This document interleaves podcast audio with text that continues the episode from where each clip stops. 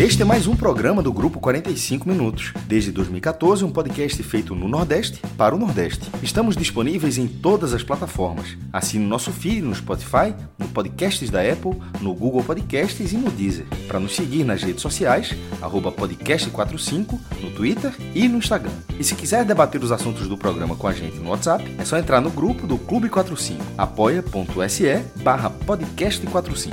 Muito obrigado pela escolha e pela confiança. 1993, Brasil 2, Uruguai 0. Todo brasileiro que já acompanhava futebol, em qualquer nível, lembra desse jogo.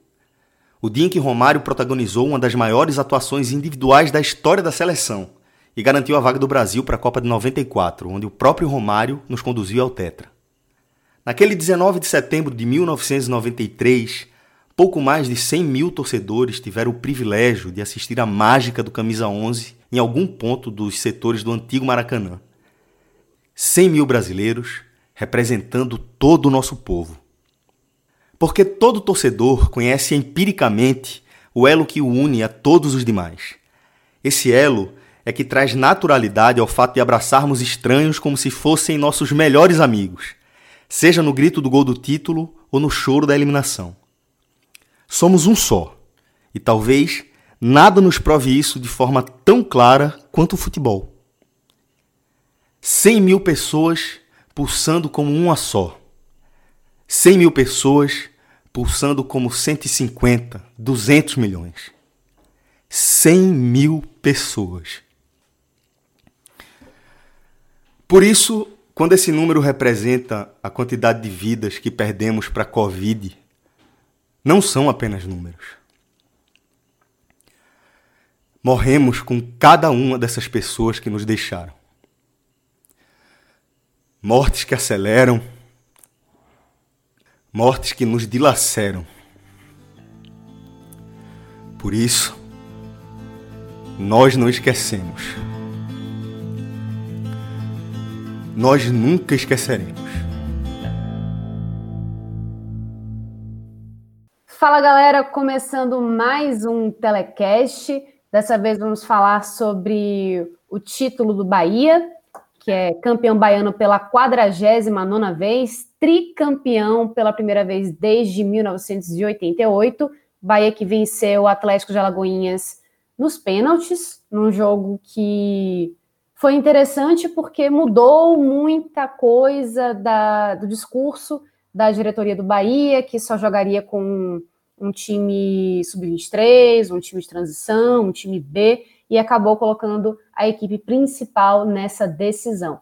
Eu sou Juliana Lisboa, para você que não me conhece, já que eu fiquei tanto tempo longe dos telecasts, estou até com friozinho na barriga voltando, mas eu estou aqui em grandíssima companhia, estou aqui com Vitor Vilar, que está pertinho de mim, na verdade, né? eu estou aqui na sala de casa, ele está no quarto, estou também com Cássio Cardoso, que vai analisar tudo direitinho, e Rodrigo Carvalho na técnica, que é quem deixa a gente bem na fita. Então, vamos começar é, falando muito sobre o que, que significa esse título do Bahia depois de um, um período de muito, assim, um período mais conturbado, digamos, né? Principalmente no setor de futebol com a torcida.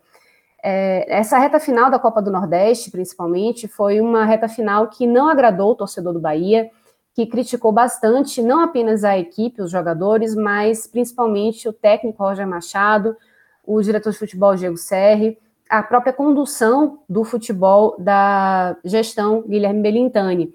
É, só para fazer um, um, um, rápido histórico, né? Somente na Copa do Nordeste, é, na gestão de Belintani, essa é a segunda final e o segundo vice-campeonato. Né? Em 2018, bateu na trave também, perdeu para o Sampaio Correia no jogo de ida foi 1 a 0 lá no Maranhão.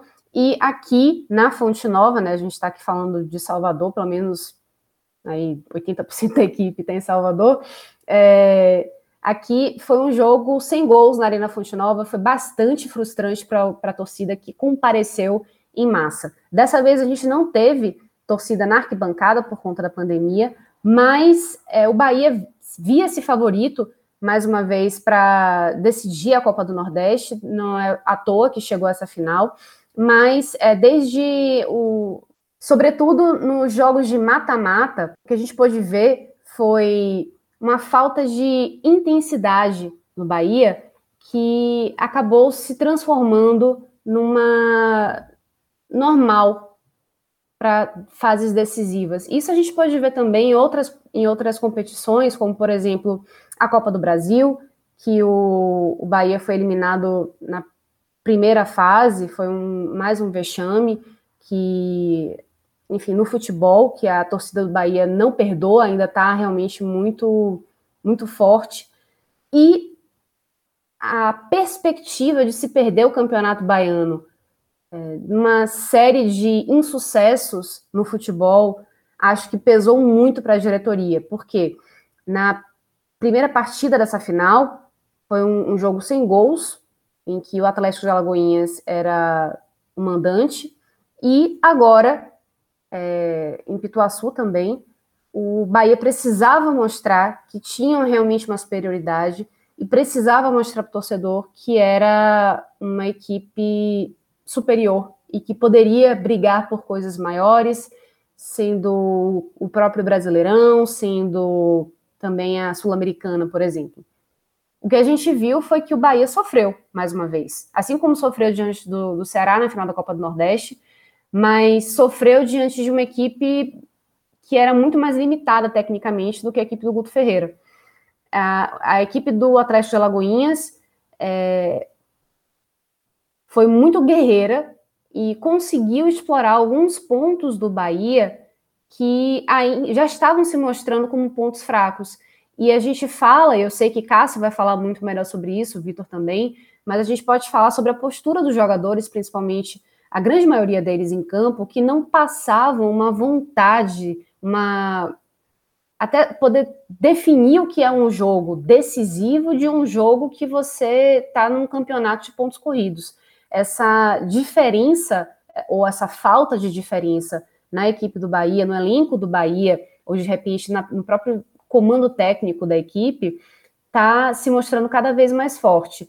Não foi diferente né, no jogo de hoje, é, embora tivéssemos alguns jogadores da equipe tricolor que fugiram a essa regra, eu, eu destaco principalmente Flávio, que já tem se mostrando um cara mais aguerrido, e também vou colocar aqui o goleiro Douglas, que voltou, né, foi titular desde o último jogo, mas voltou depois de um período lesionado e que chamou para si também a responsabilidade, foi, sem dúvida nenhuma, um dos principais nomes para que o Bahia conseguisse chegar a esse título.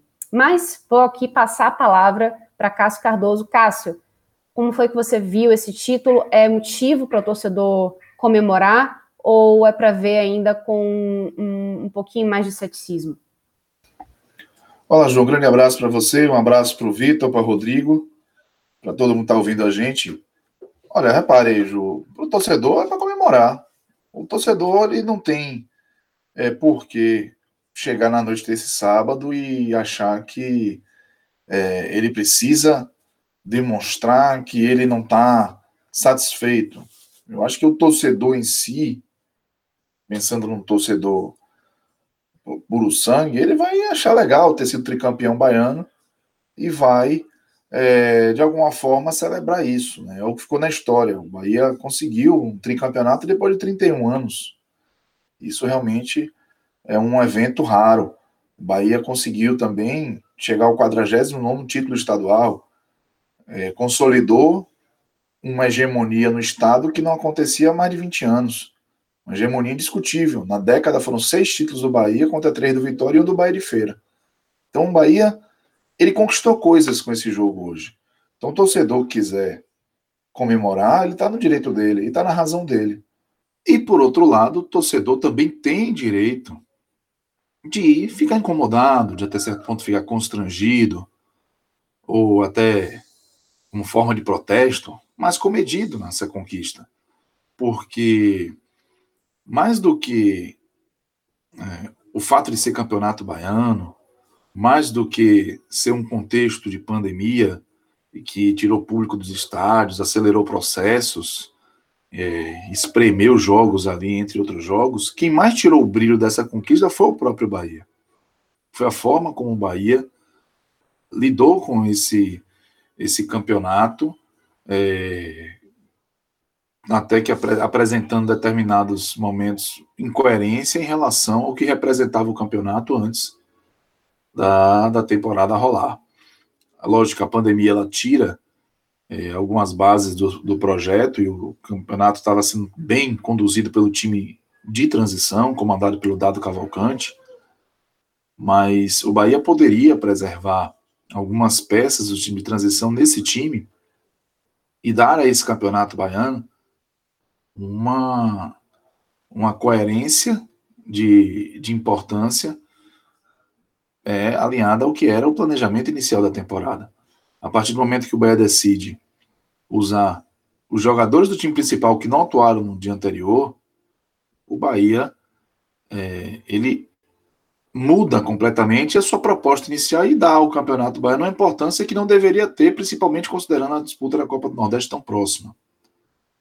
Eis que esse Campeonato Baiano vira a tábua de salvação do Bahia. Né? Não que tenha recuperado a, o torcedor, né? o próprio Roger usou isso na entrevista coletiva, e nesse ponto eu concordo. É, é uma conquista para atenuar a insatisfação. E o Roger, ele foi coerente. Eu não concordo com as decisões dele. Mas a partir do momento que ele estipulou esse critério, ele foi coerente. Ele mandou a campo o time principal porque ele já não tinha, na noite anterior, um jogo mais importante para usar o time principal. Essa foi uma decisão dele com o Bahia que deu toda a pinta de que usaria sim quem tivesse, aspas, de melhor disposição para esse jogo contra o Atlético. A vergonha nessa decisão eu não acho que é uma vergonha. Ah, usou o time principal, que absurdo. É que o Bahia ele fez uma escolha ruim. O Bahia, quando decidiu usar o mesmo elenco, os mesmos 23 jogadores para duas competições em fases tão agudas, o Bahia se esgotou. A, a ruindade à parte, o Bahia está morto fisicamente. Morto.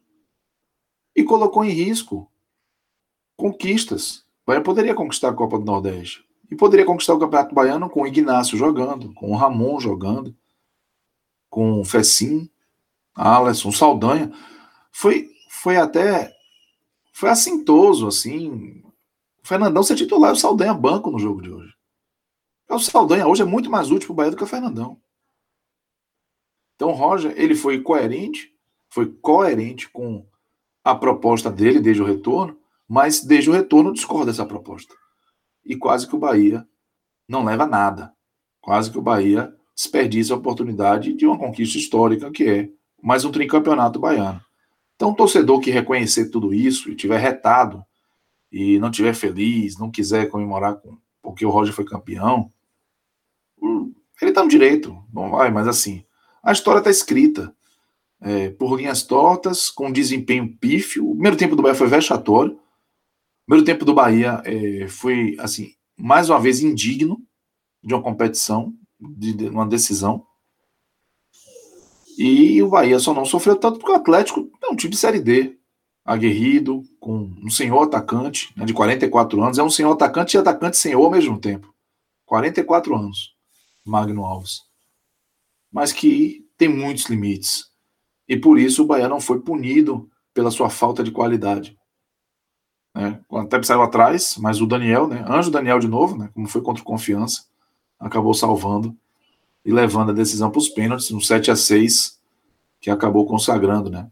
Esse tricampeonato e o Douglas, que estava mal aí no início da temporada, tem uma história para chamar de sua. O Douglas foi importante também no primeiro título dessa sequência de três, quando no Barradão, uma bola lateral esquerda do Vitória pegou na cara do gol no início do jogo, da, da decisão, e o Douglas acabou salvando.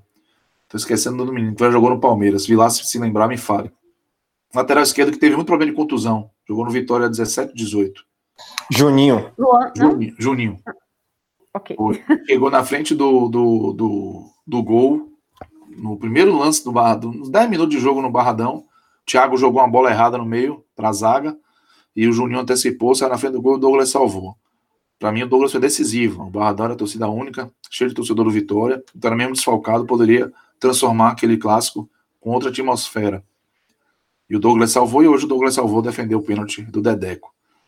Então, a conquista ela é valiosa, ela merece sim ser comemorada por quem deseja comemorar e ela pode ser ponto crítico é, para quem quiser criticar, para quem quiser é, fazer forma de protesto. Mas ela é fato. O Bahia conquistou o Campeonato Baiano. Agora o Bahia se agarrou ao Campeonato Baiano.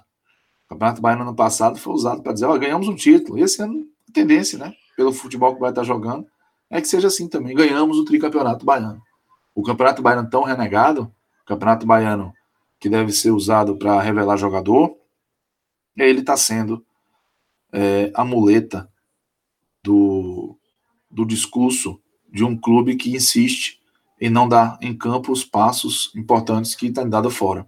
O Bahia, mais uma vez, não soube decidir, mas dessa vez o nível técnico do adversário, por mais aguerrido que fosse, que seja o Atlético, e que eu tenho esperança que dê bons passos aí na Série D, quem sabe para um acesso à Série C, mas o nível técnico do Atlético permitiu ao Bahia não perder mais um título pela sua plena incapacidade de fazer uma decisão honesta, de fazer uma decisão decente. De qualquer forma, o torcedor pode sim comemorar, porque o título é legítimo e o Bahia é, botou mais uma taça aí na sua lista de troféus. Muito bem. É, falando especificamente desse, desse jogo, Vitor, já que Cássio já demonstrou aí o que, que ele pode significar ou pode não significar para o torcedor do Bahia e também para a própria instituição, Esporte Clube Bahia, o que, que você pode falar é, dessa partida em, em, nível técnico, o que, que, ficou faltando e se alguém se sobressaiu é, positiva ou negativamente, lembrando que não vamos falar ainda dos destaques, só é, da partida mesmo, o que, que te chamou mais atenção? Antes disso, Ju, eu queria só é, reforçar um, um, ponto de vista aí de Cássio. É, primeiramente, oi Ju, oi Cássio, oi Rodrigão. É prazer voltar a falar do Bahia, né? Eu gosto muito de, de comentar aqui no telecast também do Bahia. É, eu, eu queria trazer um, uma reflexão, assim, eu acredito que o, o, a diretoria do Bahia acabou, né, não acredito que tenha sido uma decisão solitária de Roger, acredito que tenha sido uma decisão tomada em conjunto, né, como o próprio Bahia traz, as decisões são sempre tomadas em conjunto, acredito, acredito que o Diego Serri foi ouvido, que o próprio Berintani foi ouvido, para na decisão de você usar o time principal, o time mais forte, digamos assim, nessa final. E acredito que acabou trazendo um peso extra para essa partida, porque se o, se o Bahia tivesse jogado uh, essa final com seu time alternativo, não, não, não time sub-23, porque ele não existe mais, mas o time alternativo que vinha fazendo as partidas né, até então, é, com Saldanha, sabe, de titular, com a, a galera que que vinha jogando tipo Jadson, Elton, é, nessas últimas partidas, esse, esse grupo, Alisson, Marco Antônio, eu acho que o Bahia daria um, um peso é natural à partida, né? Já tinha um peso grande de ser a final, de estar disputando um título que poderia, é, na cabeça de repente da diretoria, ajudar um pouco o trabalho, né, para coroar um título durante uma temporada, manter essa média de um título por temporada, né? O Bahia tem mantido essa média graças ao Campeonato Baiano, a verdade é essa, é, pelo menos nessa diretoria atual, né? A anterior conseguiu a Copa do Nordeste. Eu acho que o Bahia daria a sua, a, o peso natural à final e teria chances tranquilamente de, de ganhar do Atlético de Alagoinhas e de se consagrar campeão. Quando eu acho que o, o Bahia escolheu, optou por utilizar a força máxima, deu um peso muito grande à final, aumentou essa final, sabe? Porque você já esperava que o Bahia fosse superior ao Atlético de Alagoinhas e ganhasse com superioridade, com tranquilidade, com seu time alternativo, quiçá imagine o que você pode esperar de um time principal do Bahia, né? Um time que é muito mais, muito mais qualificado, não só do que o Atlético de Alagoinhas, mas todo o Campeonato Baiano junto, do que os seus adversários diretos no, na Copa do Nordeste também. O Bahia tem o melhor elenco do, do Nordeste hoje, sem dúvida nenhuma. É, então o Bahia deu um peso maior e eu acho que os jogadores sentiram isso um pouco em campo. Né? Aí já falando do jogo em si, eu, eu, eu vi assim, o Bahia no início dessa partida, justamente talvez por ter esse time principal em campo, um, com um peso maior, com uma cobrança maior, e eles um pouco assim, como é que eu posso dizer, meio sem jeito, sabe, em campo, meio sem, nossa, é, com uma certa cobrança em cima deles, eles pouco à vontade, a verdade é essa. Eu senti a equipe um pouco, pouco à vontade em campo não senti o, o Bahia à, vontade, jogando fluido, jogando solto. E isso atrapalhou muito de rendimento do, da equipe nessa, nessa, nessa partida. Além de todas as questões que já vem sendo discutidas aqui no Telecast, que Cássio aborda com muita, com muita tranquilidade, com, com muita profundidade, da dificuldade do Bahia de criar, da falta de intensidade de jogo. Eu senti também, não sei exatamente como dizer, mas é, posso estar até exagerando, mas eu achei um pouco constrangido os jogadores assim, sabe? Eles um, um tanto constrangidos de estarem é, naquela situação.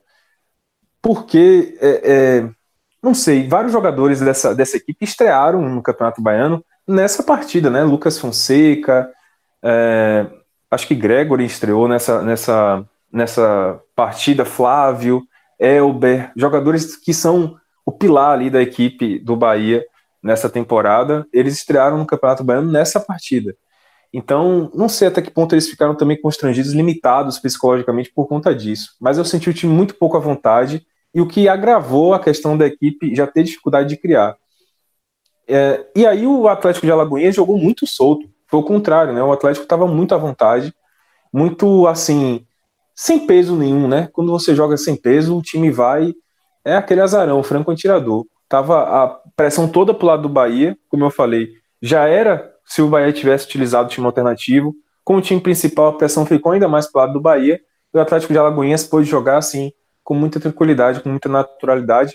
E assim ele foi construindo. Eu acho que o Atlético foi, até certo ponto, mais perigoso do que o Bahia no primeiro, no primeiro tempo jogou com mais tranquilidade, criou mais a oportunidade de, de gol. É, o Bahia também teve as suas oportunidades, não foi um deserto completamente não. E no segundo tempo, o Atlético voltou bem melhor. Eu achei o Atlético ainda mais à vontade. Talvez o próprio fato do Bahia ter tido uma dificuldade maior no primeiro tempo tenha limitado ainda mais as ações do Bahia em termos de intensidade, de vontade de, de é, de acordar mesmo para a partida. E no segundo tempo, o Atlético voltou ainda mais à vontade e criou até que abriu o placar com o gol de Magno Alves. E aí o gol mudou completamente o jogo, né? O gol de Magno Alves mudou completamente o jogo. Ficou muito claro para mim que o, o, o, Bahia precisou desse, tomar esse gol para poder acordar na partida. Para sentir que ele era o time favorito, que ele era muito superior do que o Atlético de Alagoinhas e que tinha algo em jogo ali, né? Se antes tinha em jogo o título do Campeonato Baiano, que tinha um significado importante para o Bahia em termos de garantir um título para essa, essa temporada e evitar um. Evitar um. Na verdade, é evitar uma vergonha, né? Evitar um, um tropeço muito grande no final de Campeonato Baiano diante de um, de um rival bem inferior. Quando o gol veio do gol de Magno Alves, essa, essa realidade ela tornou-se assim evidente e muito próxima, né? Porque uma coisa é o Bahia entrar na final com 0 a 0 no placar do primeiro jogo e não ter aquela necessidade iminente dele ter que buscar o jogo para evitar essa vergonha. Quando o gol de Magno Alves saiu, a vergonha ficou muito clara, muito próxima, e o Bahia teve que buscar. E aí a gente viu um lapso assim do Bahia, um, um traço do Bahia superior que se esperava ter desde a partida, é, desde a primeira partida do jogo de ida da final. O Bahia sufocou o Atlético de Lagoinhas, apertou, pressionou, criou várias oportunidades, até que chegou o gol, né? O gol de Daniel. Então, acredito que, que a gente ali na reta final viu que o Bahia que, que, que a gente esperava ver e queria ver desde o início da, dessa decisão do Campeonato Baiano, mesmo com o time alternativo na primeira partida.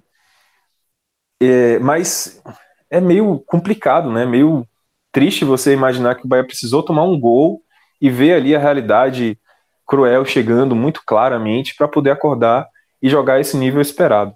Sobre o, a questão do, do título do baiano em si, do título baiano em si, é, eu queria fazer uma reflexão, assim, porque o projeto do, do Bahia era muito interessante, do Sub-23, muito interessante.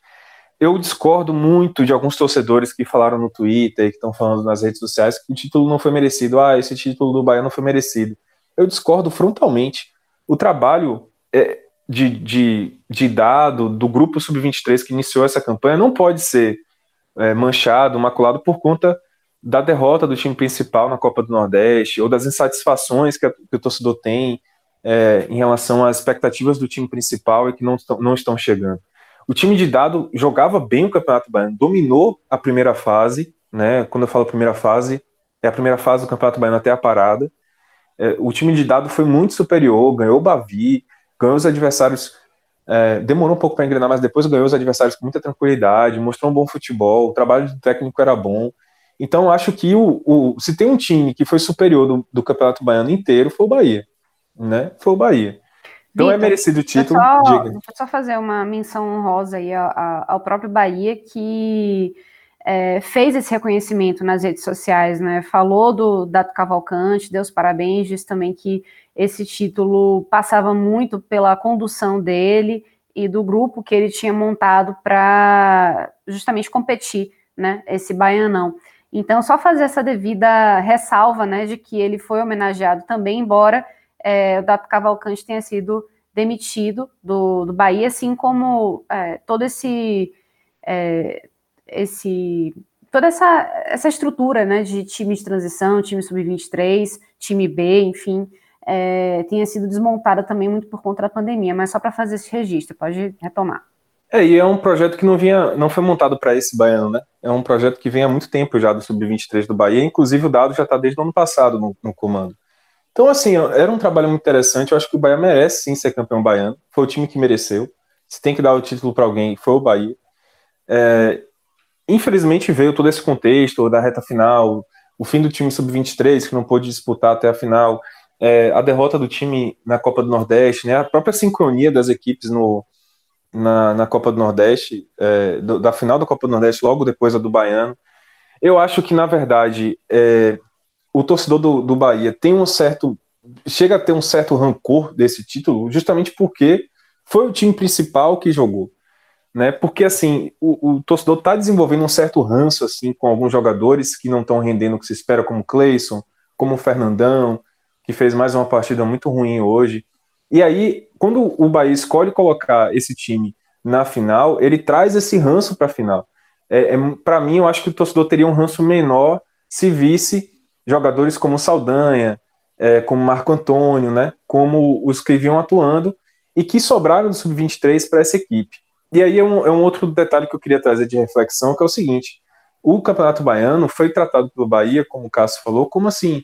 É, um campeonato em que ele não é secundário, ele, é, ele tem o seu papel no trabalho de dar sequência à formação de jogadores do Bahia, né? E de apostas que o Bahia traz de outros estados, de outros times menores. E me preocupa muito ver que, mesmo com a possibilidade de fazer isso, porque esses jogadores estão no elenco, o Bahia preferiu, por exemplo, colocar um Wanderson, é, colocar o Hernando, do que lançar um Inácio, que é um jogador super promissor que tem na, na, no, no, elenco e não teve sequência nessa reta final do Baiano, não vai ter na Série A, dificilmente terá, né? Na Copa Sul-Americana dificilmente terá. Então, também vê um cara que vinha se destacando durante todo o Campeonato Baiano, que era Ramon, né? Quando é que ele vai voltar a ter destaque, por exemplo? É, quando é que ele vai ter espaço, voltar a ter espaço? o Kaique atacante, o próprio Saldanha, né, o, o, o Alisson, Marco Antônio, esses jogadores não vão ter sequência, provavelmente vão ter muita dificuldade de obter espaço na Série A. E esse momento da reta final do Baiano, mesmo após o final do Sub-23, tinha espaço para eles. Então acho que essa é uma preocupação, uma reflexão, porque o Bahia, apesar de ter o maior orçamento do Nordeste hoje, ele tem que continuar vendendo jogadores para poder manter esse patamar. E, e a fonte de jogadores do Bahia promissores, que podem ser vendidos por uma boa grana, vai secar eventualmente se esses jogadores não forem revelados. Né, o Bahia é, tem um Gregory que pode fazer uma boa venda agora, o Gregory tem um potencial para isso, mas é, se você for olhar o elenco do Bahia como um todo, são poucos que têm esse potencial de venda para poder arrecadar muito alto. Lucas Fonseca já é, é, maior de 30 anos, né? Fernandão, Gilberto, esses jogadores não vão render uma grande venda. Elber já está perto dos 30. Então, acho que o caminho é tentar revelar mais jogadores assim. E o Bahia está perdendo essas oportunidades. Verdade, Vitor. E só para confirmar também aquilo que a gente já vinha falando, né? Que é uma. Não, não apenas uma, entre aspas, injustiça você privar essa equipe, esses jogadores, né? Que estavam fazendo. É, estavam disputando esse campeonato baiano durante todo esse percurso de justamente no, na parte mais emocionante, né, na final, eles não entrarem em campo, ou então não entrarem em campo com a equipe que estavam acostumados, né? Caso Saldanha que é, entrou em campo também, o próprio Marco Antônio. É, o próprio Daniel também estava fazendo até um, um, bom campeonato baiano, é, assim como o próprio Marco Antônio, mas é, é também você desgastar um pouco mais essa equipe titular do Bahia, né? Lembrando que o Bahia já vai daqui a pouco estrear na Série A e já vai pegar o, o, o Botafogo. E a, a questão é, né, até que ponto isso pode realmente ser considerado um teste, né, para essa equipe de uma Série A. É, então, já que estamos né, falando de Série A, já que estamos adiantando um pouco essa, essa conversa, só queria falar para você que está escutando a gente que temos um bolão sensacional e você pode participar e desde que seja um dos nossos apoiadores. E olha, são vários prêmios. A cada rodada a gente está fazendo premiações. E fora a resenha né, do grupo do, do 45 Minutos, que é um, um, grupo sensacional. Se você não conhece, eu só lamento por você, mas dá para mudar essa sua realidade. Basta entrar no nosso Apoia-se, o apoia.se apoia barra podcast 45 e nos ajudar, né? É, ser um apoiador do Clube 45 e é, participar de todas as resenhas que a gente tem, né? A gente sempre que faz um, um telecast, a gente comenta, a gente coloca, é, vocês podem dar sugestões de abordagem, né? É, enfim, é muita resenha, gente. Não tem nem como dizer o que é o Grupo 45. Meninos, me ajudem, porque é muita resenha. Agora, com esse bolão, eu já estou ansiosa para ver o que, é que vai aparecer de, de novidade por lá. Porque, enfim, eu acho que é muito massa essa iniciativa e deixa claro que você que, que quer participar, basta se tornar um apoiador e, enfim, fazer seu bolão e, e, torcer, porque se você não, não ganhar dinheiro, pelo menos você vai dar muitas risadas só com as resinhas da gente. Voltando agora a, a essa última decisão que o Bahia participou, né, antes da retomada da Série A, é, Cássio Cardoso, quero que você me, aponte aí os melhores da partida. Quem que você acha que fez, é, que pode ser um destaque positivo? Olha, Ju, nesse dia de, de conquista, o melhor vai acabar sendo o Douglas, que ele decidiu para mim com uma defesa no pênalti do Dedé. E ele também fez uma defesa importante no final do jogo, no chute de fora da área, se não me engano, foi do Rininha. É, mas eu quero dar uma menção honrosa ao Elber, porque ele assim, acabou sendo nesse momento que o Vilar foi muito feliz, assim, dizer que teve um momento que o Bahia cresceu no jogo e passou a amassar o Atlético. O Elber ele foi muito participativo desse momento. Eu acho que merece a menção. O Daniel merece a menção porque ele fez o gol. O Daniel salvou mais uma vez. Naquela mesma trave tinha feito o gol contra o Confiança. E dessa vez o gol que empatou o jogo e levou para a decisão de pênaltis. Então, um atleta que também tem sido decisivo. E o Flávio pela movimentação, pela entrega. Mas o Flávio jogou 45 minutos, né? É, um amarelo, e aí eu, eu acabo vendo essa análise dele mais prejudicada por conta de pouco tempo. Então eu vou ficar com o Douglas, porque o Douglas ele voltou aí, foi é, é, preterido antes da paralisação por conta técnica mesmo, de, de desempenho técnico, mas ele voltou. Ele não tem nada a ver com as escolhas de Roger. Se ele foi convocado a jogar, ele vai jogar. E ele acabou mostrando importância e sendo decisivo para o Bahia conquistar o título. Acho que é importante ressaltar isso, né? Agora o Roger, né? Curiosidade, né? Ele conseguiu ser campeão baiano em poucos jogos, né? Bicampeão baiano. Em 2019 ele ganhou o título em duas finais só que o time foi conduzido pelo Anderson Moreira até a decisão.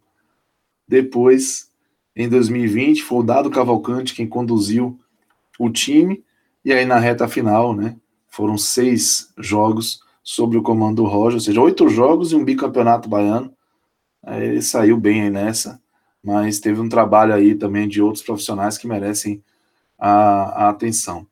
Eu vou ficar é, entre os piores, Rodriguinho, né, nulo, nulo, uma grife, mas futebol que é bom nada. Juninho Capixaba também, um horror. Mas ninguém para mim foi pior que o Fernandão. O Fernandão, ele é um, é um absurdo. O Fernandão, e, e, a situação do Fernandão ela fica pior quando você olha o Matheus Saldanha no banco e percebe a diferença de dinâmica do ataque é, do Bahia com o Saldanha que era o titular do time durante toda a competição, e com o Fernandão. É, o Fernandão ele realmente teve excelente oportunidade de fazer história no Bahia de uma maneira positiva, mas desperdiçou. E eu não tenho mais é, como defender que o Fernandão merece oportunidades, ter uma sequência depois do que eu vi do Fernandão nesse período aí entre a pós-paralisação e esse início de campeonato brasileiro, em que eu espero que ele não seja o titular. Porque o Fernandão, ele é, não está em condição de ajudar o Bahia, porque o Bahia precisa. E aí, para mim, ele coroou de uma maneira negativa, né, se dá para usar a expressão coroou, né, essa, essa perda de oportunidade com esse desempenho terrível na final do Campeonato Baiano, ao ponto do Roger se sentir à vontade para sacá-lo do intervalo. Então, Fernandão, o pior, Douglas, o melhor, na minha opinião. Vitor Vilar, sua vez agora. Melhores e piores dessa decisão e nessa decisão eu friso apenas esse jogo de volta, né? Porque o jogo de ida foi outra equipe, né? Manda aí a sua lista. Verdade. É, Cássio já falou tudo o que eu queria falar. É, só queria destacar o seguinte: Fernandão recebeu uma chance de ouro nessa reta final da Copa do Nordeste e do Campeonato Baiano dele se tornar relevante ao Bahia. Dele se tornar um cara relevante. Que eu digo não é brigar pela titularidade, ele se tornar relevante, se tornar uma opção a Gilberto. E ele não foi, assim, foi muito mal. No conjunto da obra, Fernandão foi muito mal. Em todos os jogos ele foi muito mal. Nesse jogo especificamente, ele foi terrível, muito abaixo, muito abaixo, sabe? Sem dinâmica, sem movimentação, sem abafar a saída de bola. Foi um cara, assim, muito apático, ao ponto que eu digo aqui para vocês que para o jogo da Série A, eu começaria com Saldanha. Eu acho que Fernandão não está merecendo essa vaga. Enquanto Gilberto não voltar, Saldanha está pedindo mais passagem. Saldanha, quando teve a oportunidade, deu assistências, fez gol. Então, assim, acho que nesse momento, para Roger, Saldanha é mais útil do que Fernandão. Ainda mais se, se ele for atuar na Série A com um jogo mais reativo, Saldanha tem muito mais dinâmica, né? De dar passe, de arrancar, de puxar esse contra-ataque. Acho que é um jogador bem mais interessante para esse momento do Bahia. Então, pior em campo, sem dúvida nenhuma, foi Fernandão.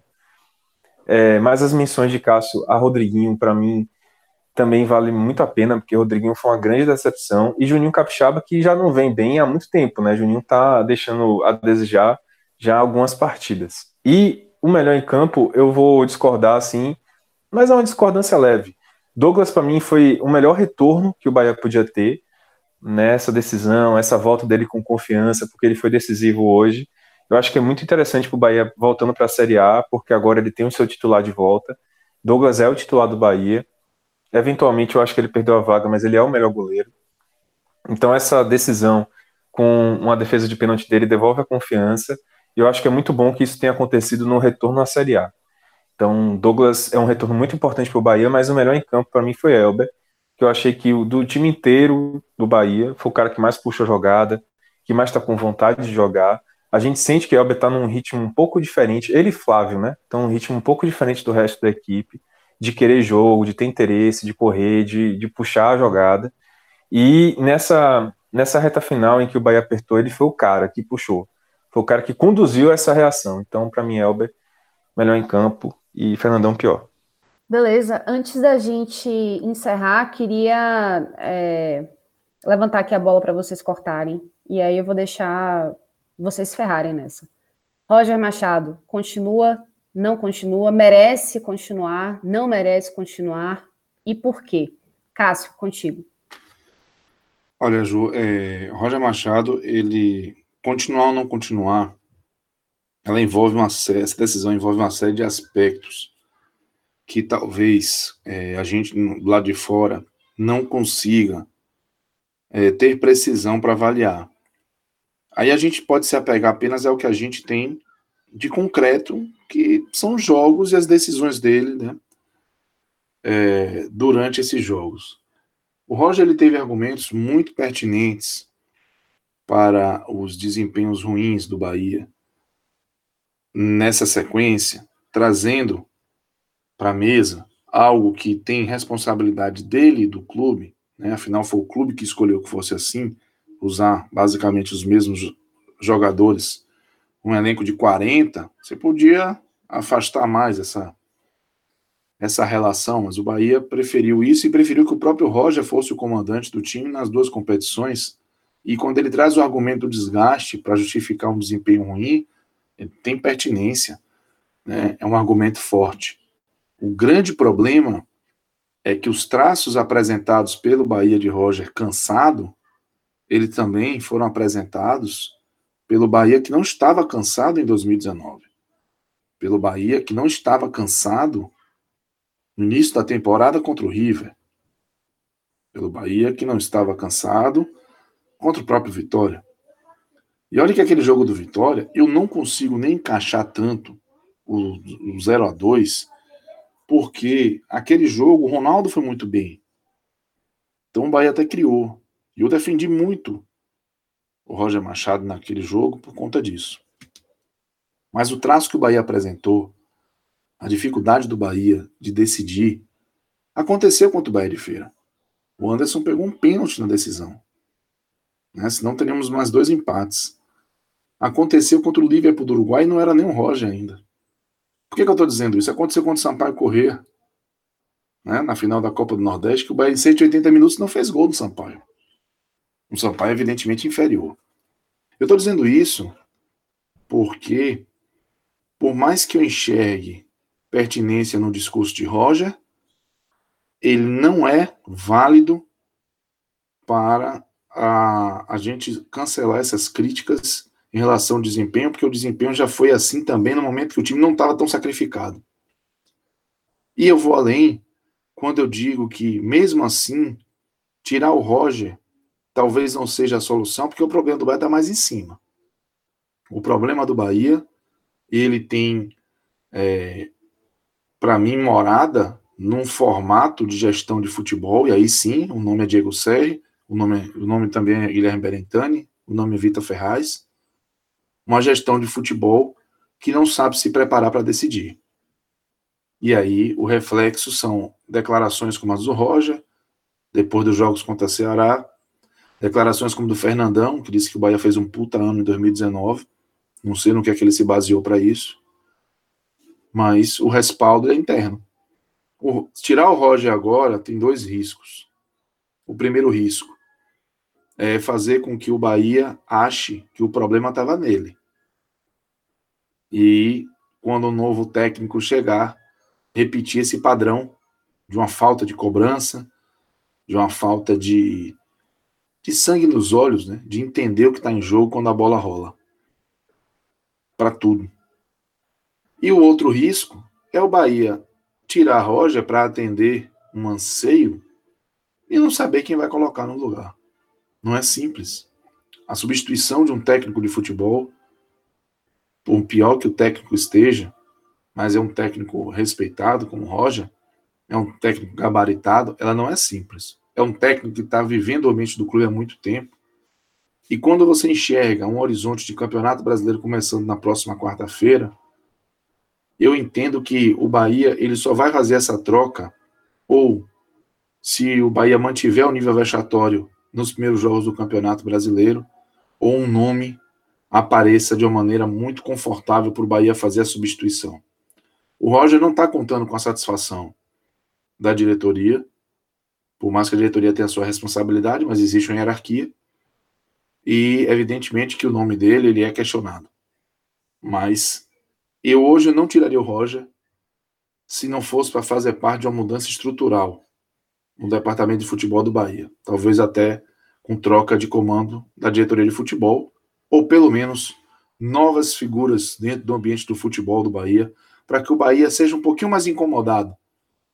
Né? Que o Bahia passe por constrangimentos internos quando a bola não entrar, quando o time jogar a bola que tem jogado nas decisões recentes. Então, eu não tiraria o Roger agora por conta disso. E é, caso eu tirasse Roger nesse momento, eu não consigo enxergar ao alcance do Bahia um nome confortável para chegar e assumir me dar a sensação de que o Bahia vai encontrar os rumos. Justamente porque precisa fazer trocas mais difíceis, fazer mudanças mais profundas dentro da estrutura do seu departamento de futebol. Ademais, é, Talvez o Bahia faça uma aposta nessa conquista como uma forma de despressurizar o trabalho de Roger e quem sabe ele possa reencontrar algum, alguns caminhos aí a partir desse momento tão dramático que ele viveu nessa semana. O meu palpite: Roger vai passar dificuldades no início do Campeonato Brasileiro da Série A e será trocado talvez em 10 rodadas no máximo. E aí é, a gente não sabe o que vai acontecer com o Bahia de lá para frente. Uma pena. Eu acho que o Bahia precisava de uma mudança mais profunda, mas é, a questão do comando técnico ela é ela é simbólica, né? É uma forma excelente de tirar a pressão de cima de quem manda e colocar nas costas de quem treina. Cássio gabaritou, eu acho. Mas só para é, contextualizar também, é, isso que ele falou sobre Roger Machado, eu acho que para mim tá, tá muito em cima do que do que é mesmo fato. Mas eu queria só apontar também que é, a escolha dele e a manutenção dele passa por um projeto de futebol, mas passa também por uma identificação muito mais profunda com, com os valores do clube e também mostra uma intenção da diretoria de querer manter um modelo de futebol, um modelo de gestão também na comissão técnica, mais prolongada, mais duradoura e dar o tempo para que o trabalho seja feito, né? Então, não é à toa que Roger Machado completou 15 meses, se eu não me engano, à frente do Bahia. E, enfim, isso é, em qualquer clube já é muito difícil, mas no Bahia isso é, é especialmente é, é, um, é um sintoma de que uma nova cultura estava querendo ser implantada. Então, é, eu acho também que mudanças mais profundas são mais difíceis de fazer. Então, é, a, a tentação de voltar a alguns artifícios mais antigos, ela é grande. E aí o que Cássio comentou, né, de voltar é, a demitir técnicos, né, esperar que o problema se resolva, além de você tentar trazer uma nova pessoa que você até pouco tempo atrás não nem cogitava, você pensa, quem que pode é, ficar à frente do Bahia? E aí eu fico pensando também, nas últimas vezes que isso aconteceu, o Bahia ficou andando em círculos de técnicos que já tinham passado pelo clube em momentos diferentes e que isso tinha acabado justamente com a chegada de Roger, porque senão era Guto Ferreira, Anderson Moreira e, e Guto Ferreira de novo. Então, é, era uma, uma, um ciclo que ia acontecendo sempre com alguma frequência e que não acabava. Então, eu acho que a gente tem que ver essa possível mudança que eu acho que muita, uma grande parte da torcida também já está cobrando, que ela seja realmente mais profunda, que se Roger tiver que sair, que seja com um, uma proposta mais, é, mais bem embasada de um futebol, de uma comissão técnica e também de que a torcida possa participar mais ativamente. Mas enfim, só para eu não perder essa, esse fio da meada, eu prometi que não ia falar, mas acabei não me segurando. Vitor Vilar, o que, que você acha? Tá de acordo? Ah, vocês já falaram bastante aí, falaram muito bem, falaram o que eu queria falar. É, então vou ser bem sucinto aqui. Eu acho que a permanência de Roger vai acontecer, obviamente. Não vejo a menor chance de Roger ser demitido. Se, se acontecer, vai me surpreender muito. Né? Não é comum. Não, não vejo isso acontecendo. Né? Ser demitido antes da, da estreia da Série A ou, ou mesmo nas primeiras rodadas aí da Série A. É, quando eu falo primeiras rodadas, é realmente da décima, como o Cássio falou. Mas, assim, eu acho que a permanência de Roger é até interessante para o Bahia em termos de instituição, porque mostra, pode mostrar que o problema não é o técnico, velho, sabe? O problema é maior, é de diretoria, é de filosofia, de trabalho, de como é que o Bahia deve se comportar. É, e acho, inclusive, que Roger vai ter dificuldade nessas primeiras rodadas, porque ele pega, ele tem um. O que seria, em teoria, um início de temporada fácil, né, na Série A, porque pega times de patamar inferior ao Bahia, tipo Curitiba, que tá vindo da Série B, o Bragantino, que é esse time. Esse time proveita, né? A gente não sabe bem como é um time que a gente tem que esperar um pouco para ver como é que é, se é um time mais para sensação, ou é um time que está vindo para a série da Série B também. É, acho que pega o São Paulo, né, na quarta rodada, mas é, vai pegar o São Paulo numa situação difícil. Uh, aí depois pega o Ceará. Então, assim, o Bahia tem a oportunidade de, de uh, em teoria, é um início de Série A mais fácil, porque pega times de patamar inferior ao Bahia, nesse momento, mas é justamente contra esses times que o Bahia se enrola, né, e que mostra a dificuldade dele. Porque o, o melhor de Roger no Bahia foi enfrentando times de um patamar um pouco superior e jogando no contra-ataque, em velocidade, e, e tendo um bom desempenho, jogando nesse jogo reativo nesse primeiro momento na Série A, ele não vai ter essa possibilidade, eu acho. Ele, o Bahia vai ter que se projetar como o time principal, como o time é, favorito, vai ter que se impor diante dos adversários e Roger vai ter essa dificuldade, vai ter essa missão aí. É, mas acredito que ele continua e essa continuidade é boa, até para mostrar que o problema não é Roger. Esse, essa frustração que o Bahia tem, que a torcida do Bahia tem de não conseguir se impor diante de adversários mais é, menos qualificados, digamos assim, melhor dizendo, é, vem de Anderson, vem de Guto, né? Vem de muito tempo. Não é uma coisa nova, não é uma coisa de Roger. Então, me parece que é uma filosofia realmente que está faltando no Bahia e que a permanência de Roger pode fazer o Bahia fazer essa análise, essa autoanálise, né? E fora essa questão também que Cássio trouxe de que para e que você também trouxe, Ju, de que para trocar e por meia dúzia, né? Porque no mercado hoje não dá para o Bahia ter um up em termos de técnico. Tá difícil você achar um técnico que seja melhor do que Roger. Eu queria muito ver dado um dia no Bahia, mas não é esse momento para enfrentar uma Série A nesse momento não é, não é mesmo. Então, acredito que teria que buscar muito no mercado aí, não tem esse nome ainda claro. Então, se for para trocar por meia dúzia, trazer um outro técnico com o mesmo perfil, tipo Obviamente que não vai trazer Anderson, não vai trazer Guto, mas um técnico dessa geração, que não é nem nova nem velha, né? Um técnico dessa geração intermediária, digamos assim. Aí eu acho que não vale a pena, não. É melhor, é melhor esperar um pouco e tentar fazer um tiro um pouco maior lá na frente, porque essa oportunidade vai aparecer. Muito bem. Encerramos aqui esse mega telecast com várias análises de jogo, de campeonato, de permanência de comando técnico, de direção de futebol. Olha só quanta coisa a gente analisou. E agradeço muito a você que ficou com a gente até agora. Um grande abraço e até a próxima.